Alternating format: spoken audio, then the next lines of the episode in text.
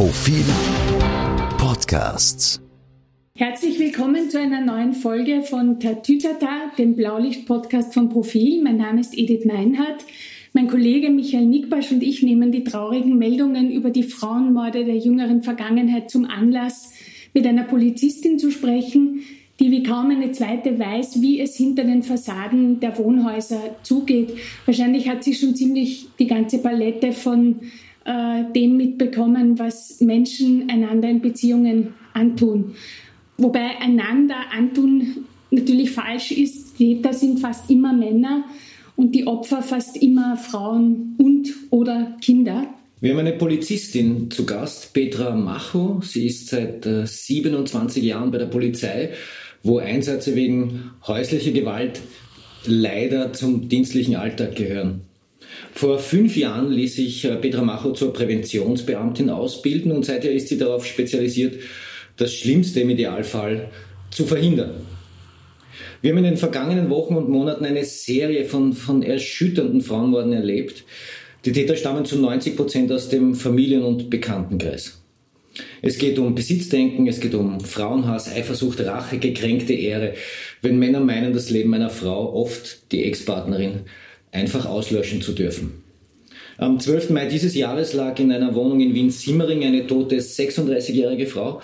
Die Leiche wies Verletzungen nach stumpfer Gewalteinwirkung auf und die, die genaue Todesursache steht noch nicht fest, aber verdächtig ist ihr Mann.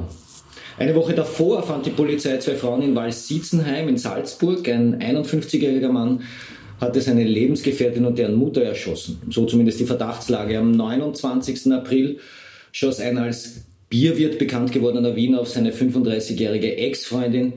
Sie erlag ihren Verletzungen im Spital. Auch hier natürlich Unschuldsvermutung. Am 22. April fand man die Leiche einer 64-jährigen Frau, die mit Hammer und Messer umgebracht worden war. Verdächtig ist ihr Mann. Und am 21. März erstach in Salzburg ein 26-Jähriger seine 22-jährige Ehefrau und das Verlesen dieser Liste allein ist schon, ist schon beklemmend genug. Es könnte jetzt natürlich noch lang weitergehen.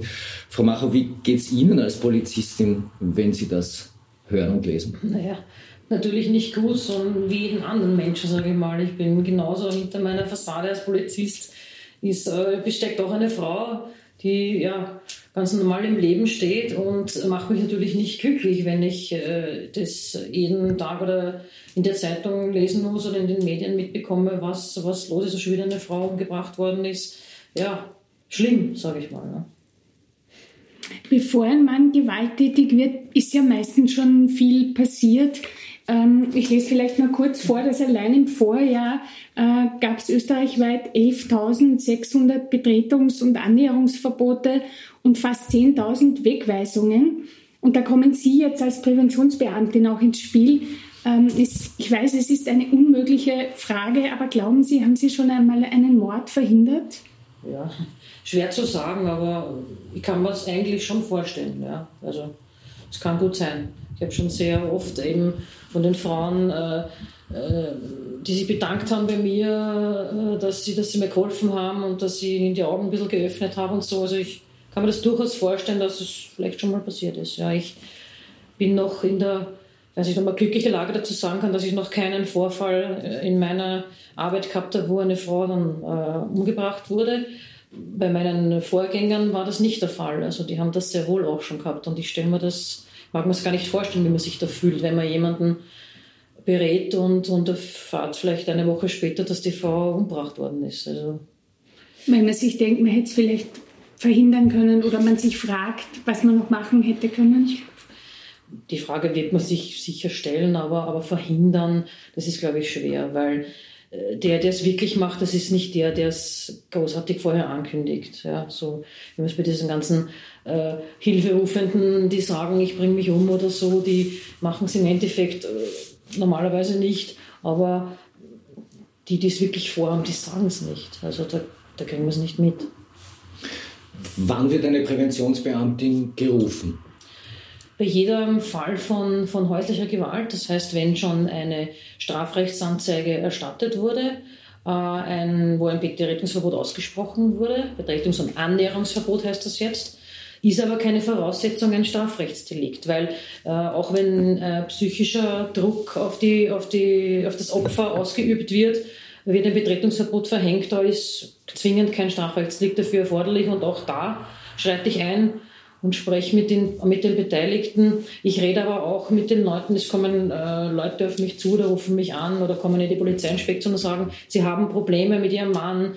Es gibt vielleicht Streitschlichtungen, wo die Polizei hingerufen wird. Da liegt auch noch kein Strafrechtstatbestand vor. Und da bei Streitschlichtungen rede ich auch mit beiden Beteiligten, weil ich mir denke, da kann man vielleicht ein, ein Betretungs- und Annäherungsverbot verhindern, eine Gewalt in der Privatsphäre. Ja. Und normale Beratungen nebenbei wenn sich eine Frau getrennt hat und die wird dann gestalkt vielleicht, also leicht gestalkt oder viel, je nachdem, die Bandbreite ist ja recht groß, äh, mache ich auch Beratungen mit beiden. Ja. Jetzt hat die Kollegin Meinert ja gerade tausende von Betretungs- und Annäherungsverboten, tausende von, von Wegweisungen angesprochen. Ich gehe davon aus, Sie sind gut beschäftigt. Fahrt wird man nicht, ja. Das, das ist richtig, ja. Das kann man schon sagen, ja. wie, wie viele Gespräche führt man mit einem Paar. Ich nehme an, es geht natürlich dann immer um beide Seiten. Äh, genau, die Gespräche sind äh, jetzt aber unabhängig voneinander. Äh, so, so Mediationen mache ich eigentlich in der Regel nicht. Es ist schon mal vorgekommen, nur da ist manchmal nicht wirklich viel Erfolg, weil sich die dann gegenseitig bepflegeln, beschuldigen und anschreien. Da kannst dann als Polizist nicht wirklich viel ausmachen. Also ich führe die Gespräche eigentlich fast immer nur getrennt durch und ja, ich bin nicht unterbeschäftigt. Ich kann, das ist bei uns ist das immer so wellenartig bei der Polizei. Man kann nie sagen, aha, zu der Zeit ist es mehr und zu der ist es weniger, unter dem Wochentag ist mehr und dort ist weniger. Nein, das gibt's nicht. Also es ist mal ein paar Tage, Wochen Ruhe, dann ist wieder sehr viel. Es ist immer ein Auf und Ab. Was reden Sie mit den Opfern und was mit den Tätern? Die Opfergespräche nennt man Opferkontaktgespräche. Da wird einmal die, der Vorfall ein bisschen äh, aufgearbeitet, beziehungsweise lasse ich mal schildern, was genau passiert ist. Äh, die Frauen, ich habe ja vorab nur die, die, die Amtsvermerke und die Einvernahmen eben, die ich mir durchlese und mir dann Notizen mache, was ich mit äh, besprechen soll. Und dann frage ich eben, was genau passiert ist. Ich frage über die über die Vergangenheit natürlich sehr viel, das ist bei mir auch sehr wichtig, ob eben eine fortgesetzte Belästigung noch dabei, eine fortgesetzte äh, äh, Gewaltanwendung dabei weil die Frau schon jahrelang geschlagen wurde. Kommt ja oft vor, dass die in der Ersteinvernahme, weil sie einen Stress noch haben und komplett fertig sind, da alle was vergessen oder nicht alles sagen. Das probiere ich dann noch ein bisschen aufzuarbeiten. Kann dann durchaus sein, dass dann noch ein Strafrechtsdelikt dazukommt, dass ich dann meinen Kollegen äh, weitergebe dem Kriminalsachbearbeiter, der den Strafrechtsrat bearbeitet oder auch fallweise selbst dazu schreibt. Das ist übrigens eine, eine Kritik, die man oft hört von Gewaltschutzexperten, dass sich die Polizei oft mit dem begnügt, was äh, Opfer, die ja in dem Moment der ersten Aussage geschockt sind, von sich aus preisgeben. Und das ist oft nicht viel, weil wenn die Frau nur froh ist, überlebt zu haben, dann sagt sie, na, war eh nix. Ja. Und dann äh, gibt es aber noch eine ganze Vorgeschichte an Gewalt. Wie merken Sie, dass die noch nicht am Tisch ist, dass Sie da noch nachfragen sollten? Und warum machen das die Kollegen manchmal nicht? Meine Kollegen kommen kommen zu dem Vorfall und müssen, müssen sich, wir befragen jetzt einmal äh, Täter und Opfer getrennt voneinander das ist schon mal ein Punkt, der gar nicht so lustig ist, sage ich mal, wenn man da in andere Räume gehen muss und dann teilweise alleine natürlich mit der Frau oder mit dem Mann in dem Raum steht. Dann kommt man zusammen, dann äh, redet man sich zusammen, was hat der gesagt, was hat der gesagt. Okay, liegen die Voraussetzungen für ein Betretungs- und Annäherungsverbot vor? Ja, dann müssen wir das machen. Das entscheiden die Kollegen vor Ort. Da gibt's in manchen Kulturkreisen Schreiereien, Dobereien, viel Familie wo da der Kopf steht und du nicht weißt mehr, was du machen sollst, wem sollst was glauben. Wir müssen das entscheiden, wer ist der Böse, wen muss ich wegweisen, ja. Und das ist äh, passiert innerhalb von Minuten. Das ist nicht leicht, ja. Mhm. Und dann muss man natürlich die Frau ähm, also meistens ist die Frau, sage ich mal, ich habe aber auch viele, äh, ich habe auch Gefährderinnen, ja, also es ist nicht nur so, dass immer Frauen die die Opfer sind, sondern es gibt auch Frauen, die Aggressoren sind. Ja. Aber die, das Opfer wird dann mit, mitgenommen zur Polizeiinspektion, um eine Einvernahme zu machen, weil äh, in dem, was die Frau hier angibt, wenn da zum Beispiel gefährliche Drohungen vorliegen, dann müssen wir den Journalstaatsanwalt anrufen Und der braucht aber dazu eine Einvernahme von der Frau, dass er weiß, was ist passiert. Mache ich eine eine sofortige Vernehmung, dass ich eine gleich eine Einvernahme mit dem, mit dem Gefährder machen muss oder sogar eine Festnahmeanordnung. Das äh, kommt alles da, lässt er alles aus dieser Einvernahme raus, beziehungsweise aus den Informationen, die er von uns bekommt. Ja? Mhm. Der Staatsanwalt ist auch ja, bei Telefon und muss dann sagen, okay, den können wir, der ist nicht, vielleicht nicht so gefährlich, den können wir äh, später zu einer Einvernahme laden oder der muss sofort da bleiben, Einvernahme gemacht werden oder Festnahme. Ja, das ist sehr schwierig. Ne? Mhm. Und deswegen verstehe, dass die Frauen nervös sind und fertig teilweise, aber man muss halt da Einfühlungsvermögen zeigen und meine, meine Kollegen, die, die die Einvernahme machen, ich meine, die machen das auch nicht äh, zum ersten Mal, die sind da schon geschult und wissen, da braucht man ein bisschen Zeit, da braucht man ein bisschen Einfühlungsvermögen, da macht man manchmal vielleicht ein paar Pausen. Das dauert alles sehr lang, so ein Gewalt in der Familie. Ja. So eine Aufnahme dauert sicher drei Stunden maximal, ja, dass man das alles schreibt. Das heißt, da sitzen Frauen manchmal fünf Stunden bei uns zu jeder Tages- und Nachtzeit, die schon extrem müde sind, fertig, aber es muss gemacht werden. Ja. Sind die Beamten, die Streife fahren und, und solche Fälle im Zweifelsfall äh, auch mit aufnehmen müssen, da jetzt extra sensibilisiert und geschult, weil eine Frau in einer Extremsituation zu befragen ist natürlich herausfordernd, ähm, wenn sie gerade Opfer einer, einer Gewalttat wurde.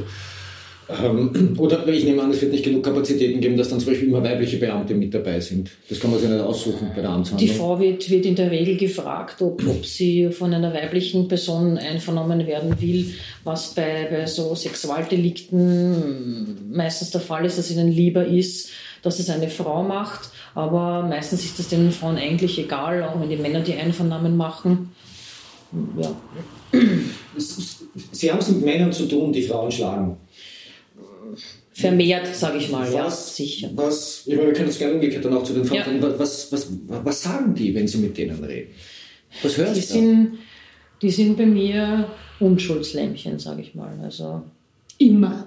Eigentlich, ja, fast immer. Ganz, ganz wenige Männer geben wirklich zu, dass sie der Frau geschlagen haben, eine Watschung gegeben haben oder was, aber in der Regel sagen die, ich habe noch nie in meinem Leben meine Frau und meine Kinder geschlagen, wo man aber von Frauenkindern, die man befragt hat, weiß, das geht seit Jahren, Jahrzehnten oder sonstiges. Ja, es ist schwierig, weil ich soll dann eine präventive Rechtsaufklärung eine Normverdeutlichung machen. Man muss dann so pathetisch herumreden, weil er ja sagt, er hat nichts gemacht. Und dann muss ich sagen, ja, aber ich muss Ihnen sagen, dass wenn Sie das, dann wissen Sie eh, was auf Sie zukommt.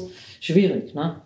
Ich versuche schon ein bisschen da herauszukitzeln und ob sie ihn provoziert hat oder und ich sage ihnen dann, ja, aber deine Frau und deine Kinder, vor allem Kinder, die sagen meistens die Wahrheit die Kinder sagen, sie werden geschlagen. Wie können sie zu mir sagen, sie haben noch nie jemand geschlagen? Ne? Aber die beharren da drauf und das, das ist macht, sehr schwierig. Verzeihung. Mhm.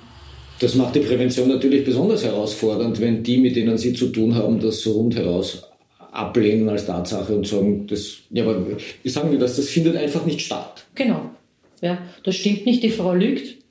Ich habe noch nie jemanden geschlagen. Wir haben diskutiert, wir haben geschubst vielleicht ein bisschen, aber geschlagen habe ich sie nicht. Da kann es doch kommen mit, ich habe natürlich, wir machen natürlich Lichtbilder von den Verletzungen. Wie stellen Sie es, wie, warum hat die Frau jetzt auf einmal ein blaues Auge? Ja, da muss sie gestürzt sein. Das weiß ich nicht, von mir war das nicht. Es heißt ja oft, dass gerade die gefährlichsten Täter der Polizei gegenüber äh, recht kooperativ, recht freundlich sind und sowieso nie was gemacht haben.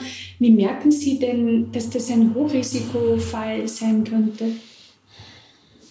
Indem man halt ja, Frauen befragt und ein bisschen vom, vom Gespür her und von der Routine merkt man das. Ne? Aber wie gesagt, bei mir alle lammfromm, alle sitzen dort wie Schuljungen und freundlich, höflich, nett. Nämlich auch und äh, in Kulturkreisen, wo man sich denkt, na, der, ob der jetzt wirklich so gerne mit einer Frau spricht, aber noch nie in meinem Leben ein Problem gehabt, wirklich noch nie. Mhm. Es war immer, immer ein normales, kooperatives Gespräch ja. Und wie ist es dann, wenn eine Wegweisung ausgesprochen wird? Weil das ist, glaube ich, jetzt, ähm, ich mich zu erinnern, dass das auch, wie das bei uns eingeführt wurde, eine sehr große Debatte war, dass die Männer gesagt haben, die die Wohnung ja oft besitzen mhm. oder das Haus. Warum ja. soll ich gehen? Soll sie ins Frauenhaus gehen? Ja. Ähm, hören Sie das äh, jetzt auch noch und vielleicht in bestimmten Kulturkreisen vermehrt?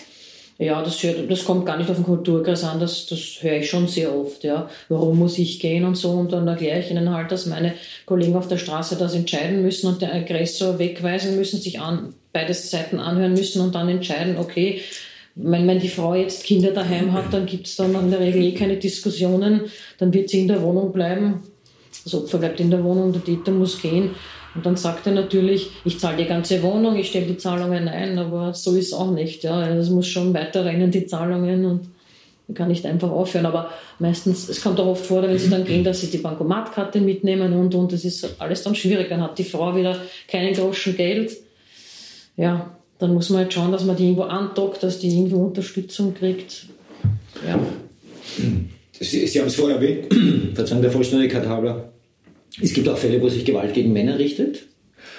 Gibt es da jetzt, abgesehen von, das, das, das, äh, von der Gewalt, vom Gewaltantun an sich, gibt es da irgendwelche spezifischen Unterschiede? Das ist, das ist schwer zu sagen. Bei einem Mann ist es so, ein Mann macht eigentlich keine Anzeige, ja. Also das ist schon sehr, sehr selten. Also ich erfahre oft, dass der sagt, ja, aber die hat mich auch gekratzt, geschlagen, sonstiges, aber ja, ich will das nicht anzeigen. Die Männer, das ist also der, der starke Mann und wie schaut das aus, wenn ich da jetzt äh, die Frau anzeige, da komme ich wie ein Weichei rüber. Also die machen selten, mhm. selten eine Anzeige, aber ja, es gibt durchaus auch einige Frauen, die Aggressor sind und wo sich wiederholt und ja. Gibt es da ähnliche Muster? Weil in Gewaltbeziehungen gibt es ja auch oft ein ökonomisches oder sonstiges Abhängigkeitsverhältnis. Die Frau hat vielleicht keinen Aufenthaltstitel oder kann nicht gut Deutsch oder ist, ist äh, wirtschaftlich abhängig. Gibt es das im umgekehrten Fall, wenn die Frau der Aggressor ist, auch? Ja, kann auch passieren. Da geht es meistens um so Visumgeschichten oder so vielleicht bei ausländischen äh, Mitbürgern, dass man dann halt hört, ja, die hat mich nur, da war man nur wegen meinem, dass ich mein, mein Visum gekriegt habe und so diese, diese Vorwürfe höre ich oft, ja, das gibt's schon, ja. Halt ausnutzen quasi, dass ich mal nach Österreich komme und dann ein Visum kriege, weil ich eben Familienangehöriger bin und ja. So in Fällen, wo die Frau der Aggressor ist, kommt das vor? Gibt's auch, ja. Aber das ist beidseitig, Mann und Frau. Zurück zu Femiziden. Wenn es wieder passiert ist, dann, dann, erfahren wir, dass es äh, mal hat es eine Vorgeschichte gegeben und mal hat es keine gegeben. Aber gemeint ist natürlich immer eine behördliche Vorgeschichte, weil ich gehe jetzt davon aus, dass jeder Femizid eine Vorgeschichte hat, auch wenn man sie nicht immer kennt, oder? Mhm. Sowas passiert nicht einfach von einem Tag auf den anderen. Oder wie erleben Sie diese also bei mir ist eigentlich, gibt es eigentlich fast immer Vorgeschichte, ja. Also das ist nicht die, ja, oder ist nicht gar nicht Femizid, aber auch äh, normal bei den Fällen gibt es nicht einfach zuerst einmal eine Watschen. Also das war schon vorher. Da hat es schon eine zweite Chance gegeben von der Frau und eine dritte und eine vierte. Die Frauen sind meistens so, dass sie der Familie wegen, die Familie zusammenhalten möchten und nicht möchten, dass die Kinder ohne ohne, ohne äh, Vater oder Mutter aufwachsen. Deswegen bleiben sie eben bei den Männern. Es gibt sehr oft Druck von den, von den Familienangehörigen. Na geh, na Marco, gib ihm noch eine Chance. Er hat noch eine Chance verdient, ihr müsst doch zusammenbleiben. Oder eben auch Abhängigkeitsverhältnis, das ist wirklich ein, sicher ein großes Thema. Ja. Das ist natürlich vermehrt bei ausländischen Mitbürgern, dass die Frau halt für die Kinder da ist, nichts verdient, der Mann für alles aufkommt, die Frau nicht einmal gescheit Deutsch spricht, nicht rauskommt, sich mit niemandem treffen manchmal darf, sie eingesperrt wird in der Wohnung. Die, die, hat, die hat keine Ahnung über die Gesetzeslage, die kennt niemanden, die ist allein in Wien, die hat keine Verwandten und Bekannten, die hat Angst, weil die Polizei in anderen Ländern nicht so wie bei uns ist, korrupt oder sonstige Sachen. Ja, die hat große Angst, überhaupt die Polizei zu rufen. Ja. Ist das nicht frustrierend, wenn man weiß, dass der einzige Tipp, den man eigentlich haben kann, ist, verlassen Sie Ihren Partner, aber weiß, dass das ich weiß wahrscheinlich nicht zusteht, diesen Tipp zu geben und dass es ohnehin aussichtslos wäre, eingedenk der, der schwierigen Umstände, in denen diese Frauen dann leben? Ja, ich probiere es halt den Frauen klar zu machen, ihnen vorzuhalten. Ja, ich, bin der letzte Mensch, der sagt, es hat nicht jemand eine zweite Chance verdient. Ja, jeder hat eine zweite Chance verdient, aber das ist, da gibt's, das sind keine zweiten Chancen, das sind zehnte Chancen. Ja. Und ich sage, immer, das ist eine Gewaltspirale, das ist so ein Phänomen, nennt man, nennt man so. Da ist ein Vorfall, dann, dann ist so eine Honeymoon-Phase, wo alles super und er ist nett und lieb und bemüht sich und macht alles und tut alles und der fällt aber schnell wieder in seine alten Muster zurück und das, die Spirale wird immer enger und die Gewalt wird eigentlich immer mehr und nicht weniger. Das versuche ich den Frauen halt irgendwie zu erklären und, und, und darzustellen. Ne? Und sie kommen dann eigentlich eh selber drauf, wenn man dann im Gespräch sagt, ja, wirklich, das ist eigentlich weniger. Ich kenne kaum eine, die sagt, das ist weniger geworden. Ne? Wie gehen Sie damit um als Polizistin, wenn die Frau dann zum siebten, achten, zehnten Mal zum Mann zurückgeht und Sie sich schon denken können, in einem halben Jahr sitze ich wieder bei ihr? Habe ich, ja habe ich. Solche Fälle gibt es. Man könnte sicher, ich könnte sicher sagen, äh, die sind beratungsresistent. Ich brauche nicht, es hat keinen Sinn, dass ich mit ihnen rede. Die können nicht miteinander, nicht ohne einander. Das kommt oft vor.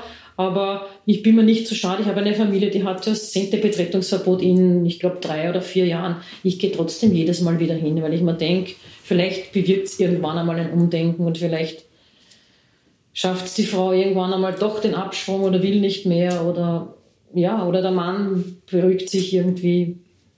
Ich, ich gebe da nicht auf. Verzeihung, das überrascht mich. Es gibt tatsächlich so wie Serienbetretungsverbote, ja, die sich über Jahre ziehen. Heißen die bei uns. Ja. Ja, Wiederholungstäter gibt es genug, ja. Tatsächlich. Mhm. Also das, das passiert nicht nur einmal, sondern das gibt immer wieder das, ja. das, das, das uh, aha. Das heißt, da wird auch immer wieder die Polizei dann gerufen, weil wieder ein Zwischenfall war. Genau. Und äh, ja. ja. aber bekommen die nicht der Reihe nach dann Strafen ab? Landen die nicht irgendwann im Gefängnis? Immer wenn man seine Frau so oft schlägt, dann muss man doch irgendwann aus dem Verkehr gezogen werden, oder? Schwierig. Das, die Staatsanwaltschaften sind da gefragt, aber bei normalen Körperverletzungen kommt es meistens nicht zu Gerichtsverhandlungen. Also selbst wenn das fortgesetzt passiert, über einen längeren Zeitraum? Das entscheiden nicht wir, wir nehmen es auf. Der Staatsanwalt entscheidet, was rauskommt. Ja, also da kann ich gar nicht sagen, wie da die, die Bestrafungsart ist, aber, aber Wiederholungstäter, ja. Und ganz unterschiedlich. Ne? Manche wirklich kurz hintereinander, manche haben ein Jahr Pause, das kannst du gar nicht so sagen. Manchmal ein paar Jahre Pause. Das neue Gewaltschutzgesetz das schreibt ja vor, dass Gefährder sechs Stunden Beratung haben sollen. Da sagen jetzt viele, das ist viel zu wenig. Weil die Täter viel länger brauchen, sich zu ändern. Sehen Sie das auch so und haben Sie schon einmal einen Mann erlebt, wo Sie sich gedacht haben, das ist ein quasi hoffnungsloser Fall, der sich dann doch geändert hat? Ja, kriege ich dann nicht mit, weil wenn dann, wenn sich der geändert hat, gibt es keine Anzeige mehr und somit erfahre ich es nicht mehr wirklich. aber schade, ich oder? bin, ja, irgendwie schon, ja. Ich bin aber schon der Meinung, dass es sechs Stunden zu wenig sein wird, weil da braucht es jahrelange Therapie und Männer zu einem Psychologen zu bringen, das schaffst du schon mal von Haus aus nicht leicht. Das ist auch wieder ein Zeichen von Schwäche, ja.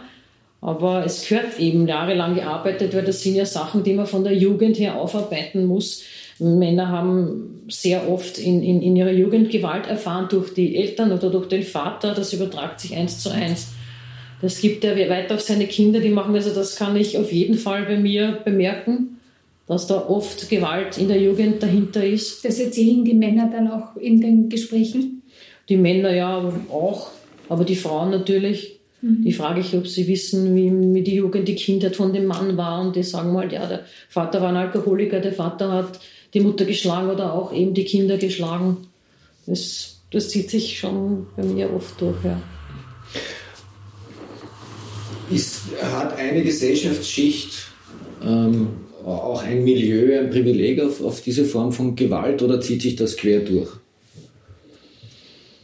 Ich kann nur von, von meinem Bezirk sprechen. Ich bin für 14 und 15 Be Bezirk zuständig und da sind jetzt, ich sage mal, keine ja, höher gestellten, ich habe eher eigentlich mit der unteren Gesellschaft, Gesellschaftsschicht zu tun. Aber ja, weiß nicht, wird das weiter oben verschleiert oder so kann ich nicht sagen, aber in meinem Bezirk kannst du eigentlich schon sagen, dass es eher tiefer gestellte Gesellschaftsschichten sind, die solche Probleme haben. Ich glaube, der 15. Wiener Gemeindebezirk ist der mit dem höchsten Migranten- und Ausländeranteil, also Menschen, die keine österreichische Staatsbürgerschaft haben. Mhm. Ähm, bei Gewalt in der Familie zeigt man ja gern auf Täter aus anderen Kulturen.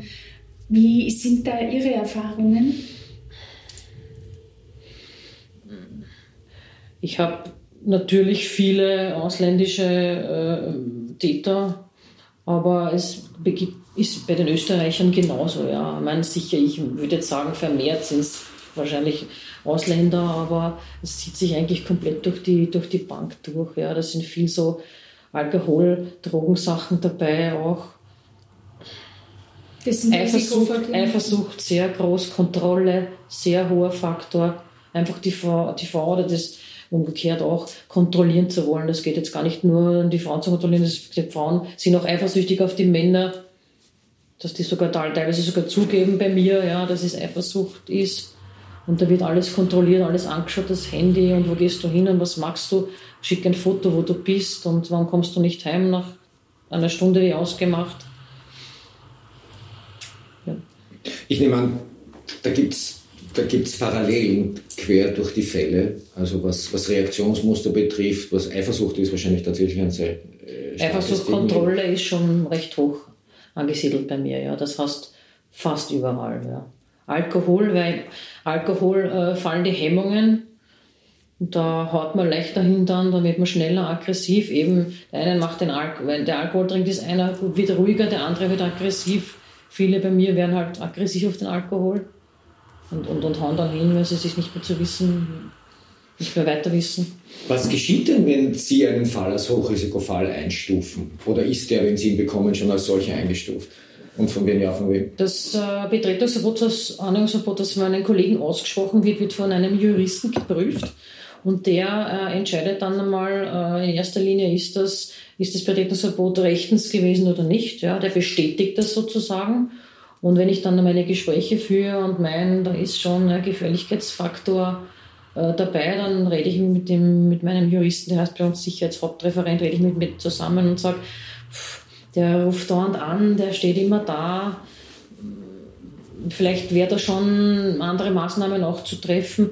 Und diese Maßnahmen reichen dann von äh, telefonischen Kontakt, dass man das Opfer anruft, äh, vielleicht täglich, wie es ihm geht, dass man einmal täglich persönlich vorbei oder mehrmals täglich, das je nachdem, vorbeifährt und schaut, anklopft, wie, wie geht's ihnen. Wir haben auch schon gehabt, dass die Frauen begleitet werden, jeden Tag in der Früh von der Wohnung zum Kindergarten, weil eben der Gefährder immer auf der Straße gestanden ist und die beobachtet hat oder reden wollte mit ihr.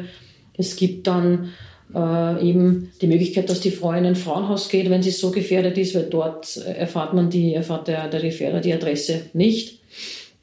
Und gibt aber auch äh, Hochrisikofälle mit Zeugenschutzprogramm, Wohnsitzwechsel, das gibt es alles, aber das ist dann schon wieder eine andere, höhere Schiene, sage ich mal. Wie oft sind denn bei häuslicher Gewalt Kinder auch betroffen und reden Sie mit ihnen auch? Ja, kommt darauf an, wie alt die Kinder sind. Das muss ich dann äh, abschätzen ein bisschen. Die Kinder sind vor allem bei den, bei den äh, ausländischen äh, Mitbürgern natürlich die, die super Deutsch sprechen. Da kann man natürlich, die kann man natürlich gut auch fragen, weil wenn die Eltern oder die Mutter manchmal verschlossen ist, kann man schon auch, wenn die Kinder älter sind, fragen, wie hast du das gesehen? Hast du das gesehen, wie der Papa die Mama geschlagen hat und, und hat er dich geschlagen? Mache ich schon, dass ich mit Kindern rede, aber wenn Einvernahmen von Kindern, da gibt es eine spezielle äh, Gruppe bei uns, die machen so Videoeinvernahmen mit Kindern, also richtige Einvernahmen zu Strafrechtsdelikten machen nicht wir, sondern macht, macht eine spezialisierte Gruppe, mhm. die das alles dann auswertet und uns das dann schickt. Sie blicken tief in die menschliche Seele. Was machen Sie, um da wieder rauszukommen? Ja, mit, sicher mit meinen Kollegen reden, aber das ist, ja, man darf das nicht so nah an sich ranlassen, weil sonst ist man fertig. Ja? Weil ich habe eigentlich nichts anderes zu tun. Das ist mein, meine Hauptaufgabe. Ich habe aber damit eigentlich bis jetzt noch keine Probleme gehabt. Also bin ich vielleicht so eine, so eine Rossnatur oder weiß ich nicht, dass ich das, wenn ich beim Dienst rausgehe, ablege. Aber das ist auch nicht immer, weil öfters kann es auch vorkommen, dass mich meine Kollegen in der Freizeit anrufen und sagen, das und das ist passiert, was könnte man da machen oder was sagst du? Da stehe ich Ihnen noch mit Rat und Tat natürlich zur Seite. Wie ist das eigentlich als junge Polizistin, wie Sie vor 27 Jahren angefangen haben? Da waren ja immer wieder Einsätze wegen häuslicher Gewalt dann auch äh, üblich, nehme ich an. Sind das Einsätze, die man fürchtet, die man eher nicht mag als Polizistin? Nein, das ist, das ist meine Aufgabe, das muss ich machen. Aber ich meine, vor, vor so 27 Jahren, wie ich angefangen habe, war das natürlich weit nicht so, weit nicht so viele Einsätze ja, mit häuslicher Gewalt. Also das hat sich schon in den Jahren entwickelt, aber es ist ein Einsatz wie jeder andere. Natürlich ist es ein Einsatz, der länger dauert und wo man, wo man länger dabei sitzt, aber ja, es ist viel Schreibarbeit, aber jetzt nicht, dass ich sage, es ist hochkompliziert oder so. Aber gibt es da nicht so Einsätze, die man eher nicht so mag und sagt, oh je, schon wieder? Bei mir nicht. Also, nein, kann ich nicht sagen. Natürlich, es gibt schon unangenehme Sachen, irgendwelche total Betrunkenen, die keine, keinen Abstand halten können. Und, und, aber wie gesagt, das, da muss man sich durchsetzen und, und das nimmt man so, wie es kommt. Sie, das heißt, Sie kommen, Sie werden tatsächlich auch zum Tatort gerufen und kommen nicht möglicherweise ein paar Tage später, wenn es dann darum geht, geordnete. Ich? Ja, ja. Nein, nein, ich nicht. Ich bin äh, auf der Straße bin ich nicht tätig, sondern ich bekomme die, die, ein Mail, dass das Betretungs- und Anlageverbot ausgesprochen wurde und ich lese mich in den Akt ein und, und es kann auch passieren, dass ich zufällig im Dienst bin, wenn ein Betretungsverbot ist und die bringen die Frau, dann mache ich das Beratungsgespräch sofort. Ja, das ah. kommt auch oft vor. Was, das heißt, Sie kommen angemeldet? Nein, aber die Kollegen nehmen die Frau mit eben, weil ein Betretungsverbot so, ausgesprochen wurde und ich habe gerade zufällig Dienst. Dann äh, machen die die Einvernahme mit der Frau und wenn die fertig sind, dann lese ich mir das alles durch und dann sage ich Frau, ob sie noch ein paar Minuten Zeit hat, weil ich möchte mit ihr gleich sprechen. Aber es kommt vor, dass Sie angemeldet Termine bei Leuten oder Befragungen bei Leuten daheim machen, die sind betrunken? Wann? Also wenn Sie kommen als Polizistin, ich meine, Sie rufen mich an und sagen, ich komme morgen also, vorbei. Nein, nein, das sind die nicht betrunken. Nicht, okay. Ich glaube, wir haben jetzt vorhin von Ihrer Zeit als Sie normale genau. ah, okay. Polizistin genau. waren geredet. Ja, ja. Und da, okay, das hat mir jetzt das sind, das sind Einsätze, wo, wo du denkst, man, der ist schon wieder sturzbesoffen und, und das ist halt schwierig mit jemandem darüber zu diskutieren, weil das hat immer dasselbe. Ja. Und, ja. Aber das heißt, Sie kennen beide Seiten. Sie waren Ganz genau, ja. Ich bin 20 Jahre effektiv am Funkwagen gefahren. Also ich hab, es hat nichts gegeben, was ich nicht gesehen habe. Und dann habe ich mich eben entschieden, dass ich dann ruhiger treten kann man gar nicht sagen, weil es ist genauso viel, wenn nicht mehr für mich zu tun. Ja. Warum hat Sie gerade dieser Bereich äh, beruflich gereizt?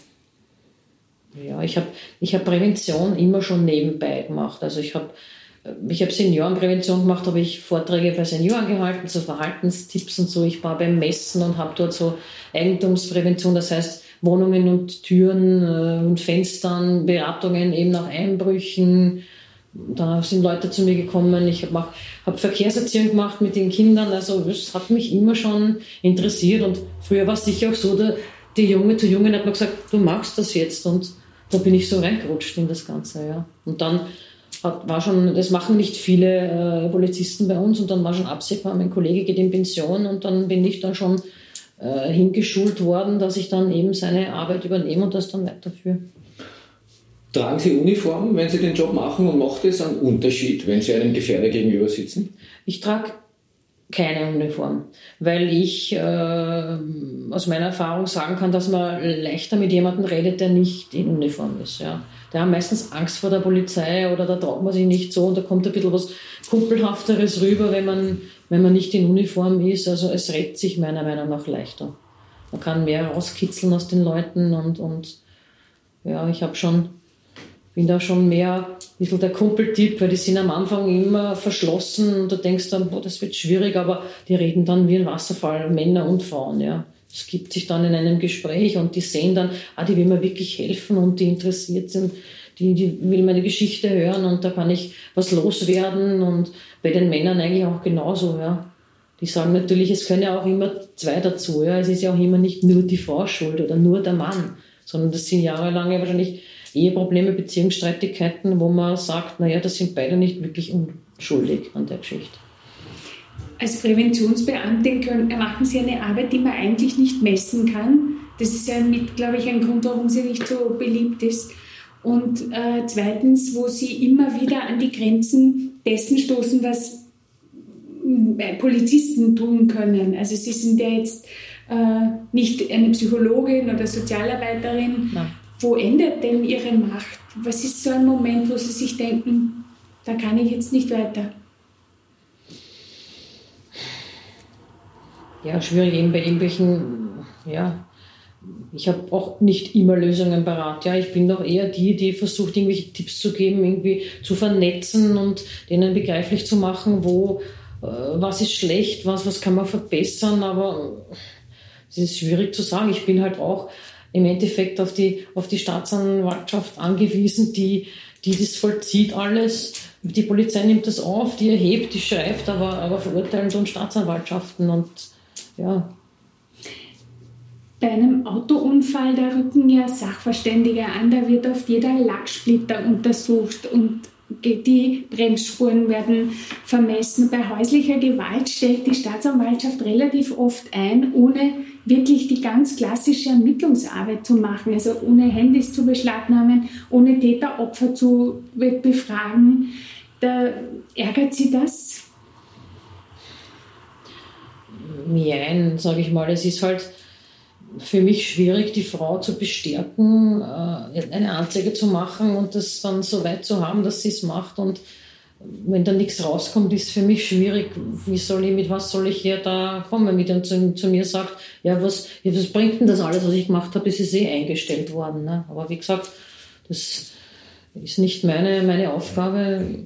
Ich versuche es halt weiter und weiter und jetzt unabhängig vom, vom, vom, vom, vom Strafrechtsdelikt und ich versuche halt da in meine Betreuung, in meine Beratung da was einfließen zu lassen, aber ja, super ist natürlich nicht zum Argument, zu argumentieren für mhm. mich, wenn, wenn dann alle Verfahren eingestellt werden oder einige. Aber das ist eine Kritik, die auch Gewaltschutzexperten äußern. Also die sagen, auch die Richter, die könnten viel öfter eine Maßnahme ähm, verfügen, also den Täter, zum, den Gefährder zum Beispiel äh, zu einer Therapie, einem Anti-Gewalt-Training verdonnern und das machen sie extrem selten.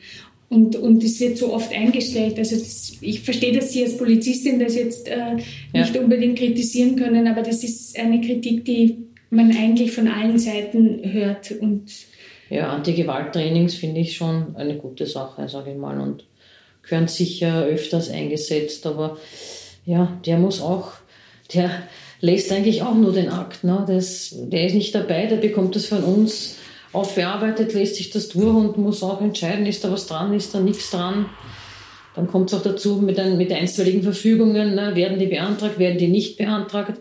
Wenn man die nicht beantragt, dann kann man, kann man mutmaßen, ja, ja, dann will sich die Frau wieder versöhnen, weil sonst hätte sie es beantragt, dass es weitergeführt wird, eben dieses Wegweisungsbetretungsverbot. Ich möchte, ist auch keine einfache Arbeit, eine Staatsanwaltschaft. Also tauschen möchte ich auch nicht, auf keinen Fall. Weil ich bin mir nichts dabei und kann mit den Leuten reden, der kann das nicht. Ja, gut, okay, bei einer Gerichtsverhandlung. Eigentlich schon, der könnte Zeugen befragen lassen, der könnte Handys auslesen lassen. Das machen, ja, die schicken das an, an uns und die Polizei und es kommen oft Anordnungen von der Staatsanwaltschaft und dann wird das von uns gemacht, ja. Sie haben gesagt, Sie bemühen sich das, natürlich, das nicht allzu nah an sich heranzulassen, vollkommen verständlich, es ist Ihr Beruf. Ähm, aber es wird Sie wahrscheinlich nicht ganz kalt lassen, oder? Wenn Sie dann erfahren, dass eine Frau wieder zurückgegangen ist. Sie haben viele Gründe geschildert, warum das teilweise eben sehr kompliziert ist. Ähm, wie geht es Ihnen da?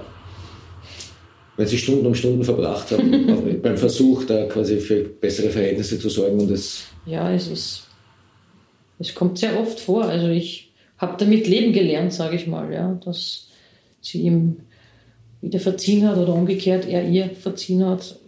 Ja, ich kann es nicht ändern. Ja. Ich bemühe mich, die Pro und Kontras ein bisschen durchzusprechen, zu beraten, zu vernetzen halt und schauen, dass sie mit, mit den Opfereinrichtungen reden und die vielleicht noch was rauskitzeln können aus ihnen, aber die Endentscheidung liegt bei der Frau. Damit muss ich leben und dann rede ich das nächste Mal wieder mit ihr, wenn sie ist. Und, und sage, schau, es ist nicht weniger geworden, es ist wieder mehr. Wir wollen es nicht einmal in Ruhe in dich hinsetzen, nachdenken, wie soll mein, Le mein Leben weitergehen. Äh, ich sage dann immer, Kinder sind keine, keine, keine Basis dafür, dass ich mit meinem, meinem Mann zusammenbleiben muss, wenn es nicht funktioniert. Sind es nicht. Ja? Es gibt 100.000 Patchwork-Familien, wo das gut geht und das kann man auch hinbringen. Ja? Muss nicht bei jemandem bleiben, den ich nicht liebe, was häufig vorkommt. Ja. Das hört, sage ich, wenn ich die Frau, frage die Frauen, haben sie noch Gefühle für ihren Mann? Und da wird nicht oft Ja gesagt. Haben Sie, haben Sie gerade mit den Frauen dann, dann teilweise noch über den eigentlichen Fall hinaus Kontakt? Melden die sich oder ist das? Eigentlich, eigentlich eher so, dass die dann halt glauben, ich bin ihr persönlicher Ansprechpartner, wenn sie irgendwelche anderen Probleme haben und mich dann anrufen. Das, das kommt schon vor, wenn ich ihnen dann sage, bitte, ich bin Präventionsbeamtin, bitte auf eine Polizeiinspektion gehen und dort eine Anzeige erstatten oder dort das vorbringen, das ist nicht mein Aufgabengebiet. Aber die haben halt dann so ein Vertrauen und ja, ich rede dann, dann an meinen Kollegen und sage so und so schaut es aus, bitte könnt ihr das aufnehmen, aber kommt, kommt vor, ja. Die Täterseite ruft sie wahrscheinlich nicht an, wenn sie nach Rat und Tat sucht. Eher nicht, nehme ich an. Wenig, aber gibt es auch. Schon? Gibt's auch, ja, ja, ja, gibt's auch. Die schicken mir dann Fotos, schauen, ich bin mit meiner Frau wieder zusammen und ich sage dann, ja, gratuliere schön, aber hat mit mir nichts zu tun mehr. Wenn ihr glücklich seid, soll es so sein. Haben Sie denn schon mal gewalttätige Männer erlebt, wo Sie sagen könnten, ja, die haben sich wirklich geändert? Wie gesagt, das kann ich nicht sagen, weil wenn's, wenn's, wenn ich nichts mehr von ihnen höre, dann kann es zwei Sachen sein. Entweder hat er sich geändert oder die Frau ist, hat resigniert und macht keine Anzeige mehr. Ne? Mehr Spielmöglichkeit gibt es da eigentlich nicht. Ne? Das erfahre ich, erfahre ich eigentlich nicht, ne? wenn sich keiner bei mir meldet mehr.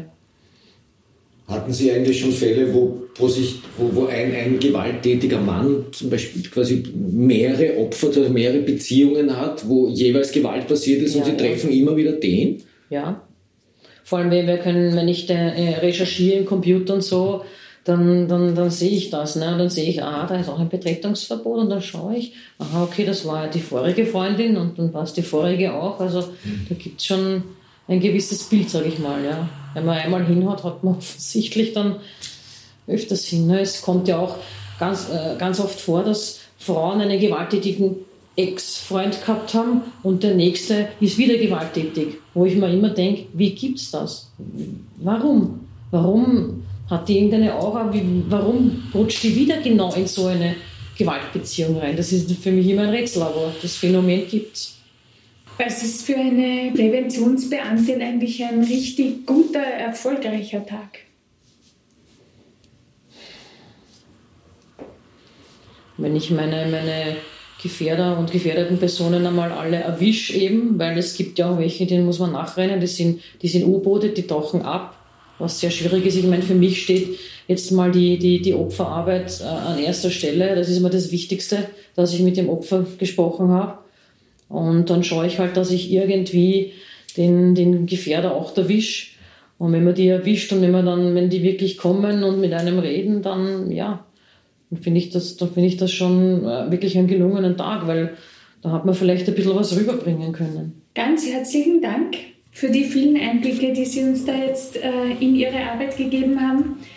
Liebe Zuhörerinnen und Zuhörer, das war's für dieses Mal. Hoffentlich fanden Sie es genauso spannend wie wir. Bleiben Sie uns gewogen.